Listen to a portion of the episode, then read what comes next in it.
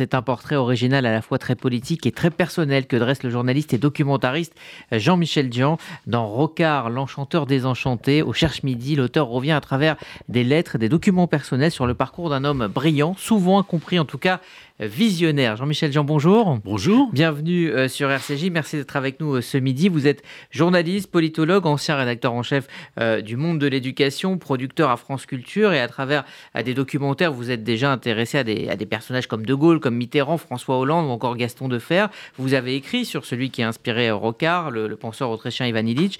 Pourquoi sept ans donc après la disparition de, de Michel Rocard, vous vous attaquez à ce personnage? La première raison, c'est que j'ai énormément d'estime pour euh, Michel Rocard et que je l'ai connu peut-être un peu plus que les autres et que je me réservais un peu cette possibilité euh, de faire un film et un livre, puisqu'au fond, euh, j'ai fait les deux. Un film qui, est diffusé sur France Télévisions. Mais la, raison de fond, c'est que ce personnage sort j'allais dire, de, euh, du format habituel des hommes politiques euh, de la Ve République, par son chemin, par son cheminement, par ses convictions, et, qu'au fond, on avait une tendance naturelle à l'oublier. Au fond, depuis quelques années, ça fait sept ans qu'il est décédé, on l'oubliait. tout simplement parce que c'était, était considéré comme un loser c'est pas un loser. C'est un personnage euh, qui, euh, aujourd'hui plus qu'hier, mérite peut-être une attention, parce qu'au fond, quelle est sa particularité, quelle est sa qualité principale à cet homme? C'est un visionnaire. Tous les sujets dont on parle aujourd'hui sur l'écologie, sur la retraite, sur euh, les minimums sociaux, sur, sur la question de la place de l'État, sur, sur la notion de nation, tous ces sujets-là la décentralisation, tous ces sujets-là ont été traités. C'est incroyable, il y a 50 ans. Vous, écrivez en introduction, comme si ce chantre de l'économie sociale, ce penseur éclairé de la décentralisation et ce protecteur inquiet de l'environnement avait eu raison avant ses camarades au point de les énerver. Effectivement, c'est le, la juste récompense, je puis dire, euh, de, de Rocard, c'est qu'au fond, il a énervé les socialistes. Euh, François Mitterrand en particulier, bien au-delà des, péripéties euh, politiciennes qu'on connaît entre les deux. Euh, mais la réalité, c'est que le courant C du Parti socialiste, celui qui était issu du PSU, évidemment, c'était vraiment une gauche qui n'avait absolument rien à voir avec la gauche mitterrandienne. C'est une gauche qui est universaliste, qui est très décentralisatrice, c'est une gauche qui a une, une, conception de l'État qui n'a pas grand-chose à voir avec la conception, euh, euh, j'allais dire, euh, de la SFIO, la vieille SFIO. Et donc il y a culturellement une différence d'accroche de, sur ce qu'on peut appeler le dogme socialiste. Et il y a eu au fond, et l'histoire le, le répétera, il y a eu un vainqueur, c'est Mitterrand, et un enchanteur, euh, Michel Rocard. Michel Rocard était très populaire. C'est le seul Premier ministre de la cinquième euh, qui avait un taux de notoriété qui était exactement euh, identique à celui qu'il avait quand il est rentré au gouvernement en 88. Il est resté trois ans Premier ministre. Il a quand même affronté des crises difficiles, en Nouvelle-Calédonie notamment il, essayait de distiller une méthode, une façon de travailler bien particulière. Euh, et, cela, ça lui était, c'était mis à crédit par les Français. Et quand Mitterrand l'a appelé en 88, c'était contre son gré. Mais il lui fallait effectivement un personnage capable de rassembler la gauche et aussi la droite. Alors, on va revenir à, ses origines. Euh, il est protestant et surtout très attaché au mouvement scout. Mmh. C'est là une facette de sa personnalité qu'on ne connaissait pas. Je dois dire euh, devant ce micro que euh, si Sylvie Rocard, sa veuve, ne m'avait pas fait confiance et confié justement quelques documents, de nombreux documents que l'on voit dans ce livre, qui n'étaient pas connus euh, des historiens ni des hommes politiques de gauche comme de droite, eh bien c'est vrai que c'est grâce à l'accès à ces documents Et moi, je, rêvais, enfin rêver c'est un grand mot, mais j'aurais aimé, euh, je me disais ça en tant que journaliste politique, retrouver les carnets de scouts de Michel Rocard. Et c'était d'ailleurs euh, une rigolade qu'on avait entre journalistes, euh, disons, passionnés par les destins des gens de gauche. celui qui retrouve les carnets de scouts de Michel Rocard, franchement, ce serait très bien. Et puis, vraiment, il y a un an, je découvre ces carnets de scouts dans, dans le bureau de Michel Rocard, dans, sa maison des Yvelines. Euh, ils n'avaient pas été remis aux archives nationales. Et donc je tombe sur ces carnets. Euh, il faut quand même savoir, pour ceux qui ne le savent pas, que Michel Rocard a été scout de 8 ans à 22 ans. C'est-à-dire qu'il a, fait tous les, échelons hiérarchiques euh, des unionistes euh, protestants, euh, les scouts vraiment à la Baden-Powell, c'est vraiment militaire. Hein. Mais et Rocard, qui m'a confié à moi, je l'en parle dans le livre, qu'il a plus appris chez les scouts que à Sciences Po et l'ENA réunis. C'est-à-dire qu'au fond, toute la conception de la Terre, de la vie, de la vie sur Terre, de, la débrouillardise, du collectif surtout, de, du sentiment euh, euh, qui, que se développe une morale de l'action euh, quand on est ensemble. Toutes ces thèses qui apparaissent maintenant un peu dérisoires, c'était central dans la vie de Michel Rocard. Et d'autant plus que ses parents ne s'entendaient pas, que son père ne voulait absolument pas qu'il rentre dans les scouts et qu'il fasse Sciences Po. Il voulait, comme lui, qu'il soit un, grand scientifique. Et donc on a un Michel Rocard qui a trouvé sa, sa, famille chez les scouts pendant mmh. suffisamment longtemps pour fabriquer chez l'adolescent euh, une personnalité totalement atypique dans le paysage. Alors au niveau euh, de, ses inspirations, il est euh, partisan de l'autogestion, héritier de Bloom, de, Jaurès, mais un auteur va beaucoup l'inspirer, c'est Illich. Oui. Oui, bah, Illich, euh, Illich c'est Cuernavaca, c'est le Mexique, c'est toutes les premières thèses sur l'écologie. Hein, c'est vraiment. Illich est un, curé, entre guillemets, défroqué. Il n'a jamais vraiment été défroqué, mais il a, eu une influence absolument fondamentale sur la gauche, la gauche occidentale. Et euh, les hommes politiques, les, penseurs euh, euh, des années 60 allaient au Mexique dans les fameux séminaires d'Illich.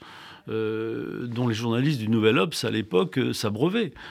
Tout le monde allait là-bas. Même Patrick Vivray, qui est toujours actif aujourd'hui, sont des, des, personnalités de gauche qui, qui allaient là-bas pour vivre, entendre des personnalités qui déployaient euh, grâce au, Club de Rome, qui avait beaucoup d'influence dans les années 74, euh, une nouvelle donne planétaire.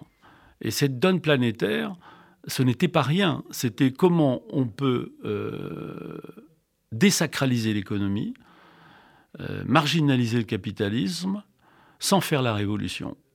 Et ce discours-là, qui était à mi-chemin entre le, PSU de l'époque en France, hein, je parle, ou, d'autres, ou une droite libérale, c'était un chemin difficile à, creuser, euh, vraiment très difficile, mais qui réunissait aussi bien les Olof Palme en Suède euh, que le Helmut Schmidt en, en Allemagne. Il y avait quelque chose qui résonnait. Et Michel Rocard, sans être sans s'être mis très en avant euh, auprès d'Illich. Il a seulement demandé à Mitterrand qu'il vienne au congrès de Metz et Mitterrand a refusé. Mais voilà, ce Illich a participé très largement à nourrir intellectuellement Michel Rocard. Alors le mot qui revient euh, souvent dans l'imaginaire collectif quand on pense à Michel Rocard, c'est celui de, complexité, complexité euh, de la pensée, complexité de l'écriture, complexité aussi de, de son expression. Pourquoi? C'est pas c'est une complexité euh, un peu à la Morin, à la Edgar Morin. Euh, c'est-à-dire euh, un personnage, d'ailleurs, ils étaient très, très amis. Hein. Edgar le connaissait très bien, ils se connaissaient, et, et c'était clair que Edgar Morin soutenait beaucoup plus Michel Rocard que, François Mitterrand. Et les thèses de la complexité chez Morin, c'est quoi? C'est de travailler à l'horizontale, pas à la verticale. C'est-à-dire qu'au fond, quand on pense le monde aujourd'hui, il faut faire de l'interaction, de l'intersectionnalité, on dirait, dans un autre sens, entre toutes les disciplines, que l'on croise tout, que les valeurs ajoutées qui font les tuilages de toutes les disciplines des, cultures humaines provoquent une, un, sursaut de vie systématique mathématiquement dans tous les domaines. C'est de, la complexité. Et cette complexité-là n'est pas enseignée. Elle est enseignée, développée seulement par un type qui s'appelle Edgar Morin. Mais peu importe, sans le pratiquer, sans la pratiquer, cette complexité, Michel Rocard en faisait sa pratique sa pratique quotidienne. Quand il, a sorti son fameux rapport en 66 qui s'appelle euh, euh, Décoloniser la province, c'était parce qu'il avait un esprit universaliste. Il voulait l'autonomie, il voulait euh, l'autogestion, mais dans un sens où ce sont les peuples qui décident de leur avenir. le centralisme tel qu'on le vit aujourd'hui, par exemple, il le contestait. Il a toujours essayé, essayé, puisqu'il n'a pas gagné, de faire en sorte que euh, eh bien, en France, euh, c'est pour ça qu'en Corse, il était euh, admiré. Euh, Parler de son lien avec la Corse, effectivement, très fort. Absolument. Mais François Mitterrand voulait absolument pas qu'il prenne la main sur la Corse. Mais c'était Jox qui l'a eu. Mais, mais, Michel Rocard, qui est inhumé en Corse, le titre du film dont je parle, que vous pouvez trouver là, justement, sur la plateforme France Télé, ça s'appelle Moi, Michel Rocard, j'irai dormir en Corse. Et là, et là, je découvre, et c'était la raison de la première question, un texte que personne ne connaissait, écrit deux ans avant sa mort, en 2014, qui s'appelle J'irai dormir en Corse.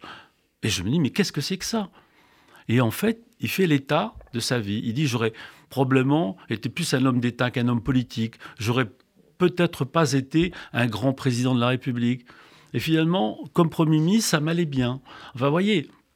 Et puis ses rapports à l'humain, euh, euh, bon, tout ça, je lis ça, et je me dis, mais en plus, il est inhumé à Monticello, en Balagne. Je me dis, Monticello, ça me dit quelque chose. Ben, c'est là où habite Jacques Dutronc, où habite, euh, où habite euh, Michel Fugain. Ça paraît bizarre, c'est un petit village de 300 habitants. Donc, connaissant par mon métier Jacques Dutronc, je l'appelle, parce que je vois une photo du jour de l'inhumation, on voit François Hollande, euh, Sylvie Rocard, Francis Rocard, son fils, des personnalités locales. Et au fond, je découvre euh, une silhouette qui ressemblait à celle de Jacques Dutronc. Et alors, je, lui pose la question, mais pourquoi tu étais là, toi qui, n'aimes pas les, les, politiques, qui les détestent, qu'ils soient de droite ou de gauche? Il me dit parce que cet homme je l'ai bien connu. Il venait discuter avec moi, fumer le cigare, boire du whisky. Je passais des, nuits entières à parler avec lui. Il m'a rendu plus intelligent. il disait c'était toujours brillant, je ne comprenais pas tout, mais cela me rendait intelligent. Ouais. Et il a dit je voulais aller là parce que pendant la minute de silence, je voulais crier tout fort un rocard, sinon rien. Voilà. il me l'a redit devant la caméra. C'est quand même assez, assez formidable. politiquement, ça reste aussi un homme du, temps long. Il écrit d'ailleurs à François Hollande, qui était alors président, il ne faut pas euh, se laisser emporter par la recherche de résultats immédiats. Mmh. Est-ce que euh, cette trempe mmh. d'homme politique aujourd'hui n'existe plus? Malheureusement, elle n'existe plus. On est dans le temps court, on est même dans l'instant. Donc, euh, le temps long, c'était le, le terrain de prédilection de Michel Rocard. Euh, on n'est pas visionnaire si on travaille à court terme. Donc il fallait travailler. Et, Rocard était dans le temps long. Et dans le livre, euh, je reprends toutes les discussions, notamment la grande émission que j'ai fait euh, sur France Culture avec lui à Voix où je l'ai eu comme invité. C'était une dernière grande émission que j'ai pu faire avec lui. après, on est allé déjeuner et on, s'est mis à parler de ce temps long et surtout des médias. Des médias que vous incarnez, que j'incarne. D'ailleurs, les gens qui sont des journalistes. Ils n'en pouvaient plus, des journalistes qui lui posaient des questions sans, arrêt sur euh, pourquoi il a, il a 35 chiens chez lui avec sa femme, pourquoi il a des chats. Ils ne supportaient plus euh, cette espèce de temps où il fallait leur remplir euh, d'anecdotes croustillantes ou pas. Et, à plusieurs reprises, il s'est fait piéger. Il s'est fait piéger parce que c'est un homme bien connu du parler vrai. Voilà. Et ça, le parler vrai, il ne peut exister que s'il y a un modèle d'explication argumenté. C'est du temps long. Il faut du temps pour expliquer les choses. Lui savait faire ça. Il savait entreprendre cette explication, ce dialogue. Mais le temps s'est contracté depuis le début des années 2000 à cause d'Internet qui a démarré, les réseaux sociaux. Et je l'ai vu. Mais se plaindre euh, hors micro, de cette espèce de, frénésie d'actualité permanente, euh, collée aux, événements. Et ça, il ne supportait pas. Et une fois, et, donc il me dit, à, la fin de ce, déjeuner, il me dit, au fond, euh, désormais, tes collègues s'intéressent plus à mes arrière-pensées qu'à ma pensée. Alors il y a aussi, euh, je vous l'avais dit, hein, chez Rocard, ce sentiment d'avoir un homme avant-gardiste sur euh, un certain nombre de, questions, notamment euh, l'écologie, mais avant-gardiste, mais qui n'arrive pas à se faire une place dans, la modernité. Comment l'expliquez-vous? Alors, peut-être précisément parce que c'était peut-être un penseur ou un intellectuel avant d'être un politique. Quand les technologies ont commencé à infuser, j'ai vu un Michel Rocard euh, penser la technologie. Il a notamment, quand il était député européen, grâce à lui, on, s'est passé totalement sous les radars. Euh, défendu euh, le bien commun des logiciels euh, de traduction, par exemple, en disant il faut que ça soit dans le bien commun. si on commence à, récupérer, à, breveter de, manière privée tous les, logiciels de traduction, ça, va être la catastrophe. On va, va pas pouvoir se partager les savoirs. Il avait des conceptions intellectuelles de ça. Mais si vous le mettiez devant un ordinateur, c'était terminé il, ne savait absolument pas comment ça marchait. Il savait surtout pas, il avait surtout pas envie de le faire marcher. Et euh, pourtant, vers les années 74-75, 2014, il est mort en 2016, en juillet. Euh, le début des années 2000, on commençait tous à avoir des portables pour rejoindre Michel Rocard sur un portable, c'était franchement très compliqué. Lui, il, avait un certain classicisme dans l'organisation des choses. Il l'écrivait à la main, avec une, tournure de phrases. Avec ce millimètre de décalage. Voilà, les millimètres de décalage de gauche à droite, qui donnent une, une, une patte personnelle à Michel Rocard quand on publie, ce qui est le cas dans ce livre, des manuscrits, des courriers à Macron, à Hollande euh, un certain nombre de personnalités, et euh, avec des petites ratures. Euh, mais il y, a quelque chose d'archaïque, euh, alors que l'homme, intellectuellement, est, profondément un penseur.